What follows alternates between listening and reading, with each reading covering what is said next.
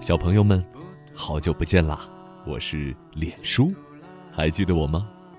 又到了脸书给大家讲故事的时间。在生活当中，是不是经常会有人对你说：“宝贝，这是专门为你准备的。”“宝贝，你喜欢就都吃掉吧。”“宝贝，只要你高兴就好。”是啊，生活当中，爸爸妈妈或者爷爷奶奶都会对我们非常非常的好。非常非常的无私，总想着把最好的留给我们。只要看到我们吃的香香甜甜的，比他们自己吃那是要幸福一百倍、一千倍的。只要看到我们笑得开心，那他们笑的可要比我们开心一百倍、一千倍。可是，你是不是觉得这样被人对待是理所当然的呢？那今天呀，脸叔叔。就要给你们讲一个故事。这个故事是一个叫做燕礼忠的记者叔叔写的，也是他的亲身经历。叫做“一辈子好多事情都说不清楚”，写的是一个彝族小朋友的故事。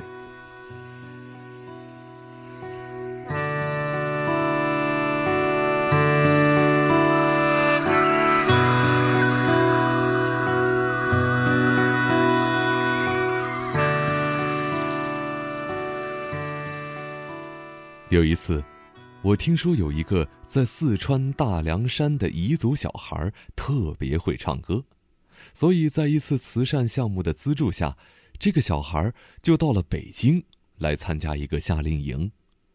他回去以后，回到他的小山村，这个小孩就跟他们村子里面的小朋友说：“哎，我到过北京了，我看过天安门了。”然后村子里面。没有小朋友相信，就说：“哎呀，你在吹牛，你肯定没有去过，你骗我们。”他为了证明，就从自己住的小村子里走了五个小时的山路，来到这个县城，找了当时带他去参加夏令营的那个老师，要了照片，回去证明自己是去过天安门的，是去过北京的。当时我觉得这个小故事挺打动我的。我就叫上摄影师，我们就去了那个大凉山的深处去找那个小孩我觉得这个倔倔的小孩挺可爱。这个小孩他们家是在大凉山深处一个叫团结村的地方，那个地方不通汽车，所以我们只能坐车到乡政府，再从乡政府走三个小时的山路到他们家。路上有一个乡长陪着我们，因为乡长说他们那个村子由于交通闭塞，所以基本上没有什么人懂汉话，所以他得给我们当翻译。路上说这个小孩阿力日鬼很聪明，我们就到了阿力日鬼家了。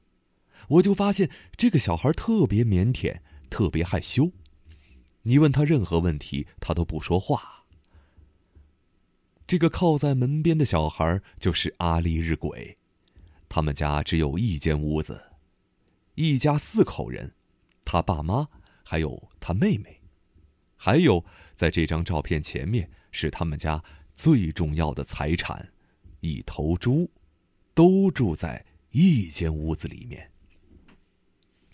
当天晚上床就不够了，我就主动要求睡在火塘边的地上。晚上的时候，我就隐隐约约的听见那头猪出来了。我当时特别害怕它过来亲我，所以我就把身子一转，头就朝着墙，这样它就亲不到我了。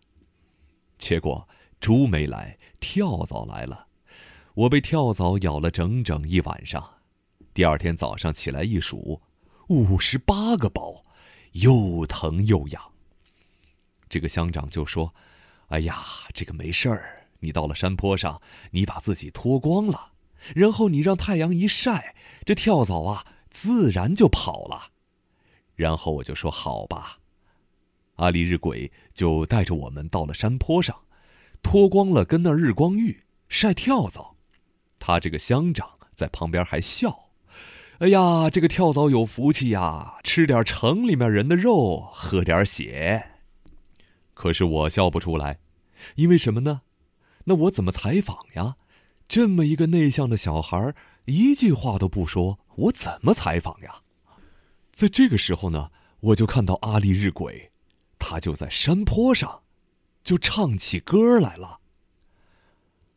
他唱歌，歌声很优美，很嘹亮，也很伤感。我就问乡长：“我说他唱什么呢？”他说：“他们这儿的人就是看到什么想到什么就唱什么。”我突然灵机一动，我就说：“哎，乡长，您可不可以帮我翻译？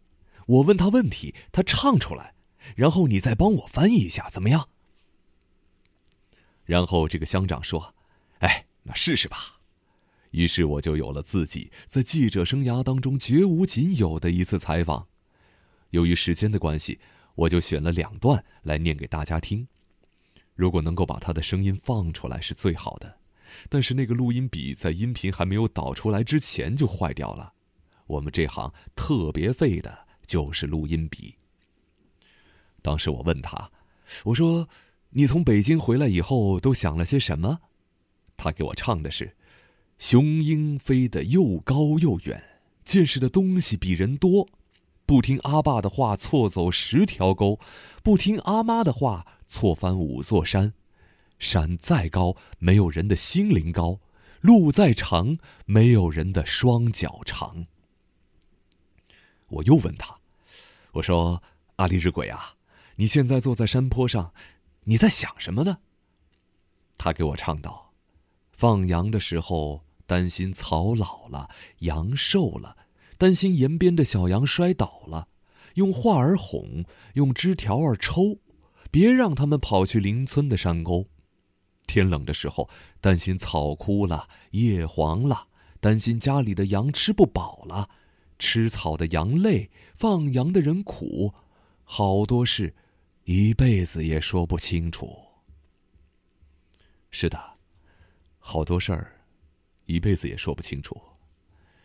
我有个朋友看了我写的那个《别处生活》以后，就跟我说：“他说，你那本书吧，没法一直看下去，因为那些普通人的故事把人带入到一种残酷的现实，让人没法躲进韩剧或者《中国好声音》里。”的确。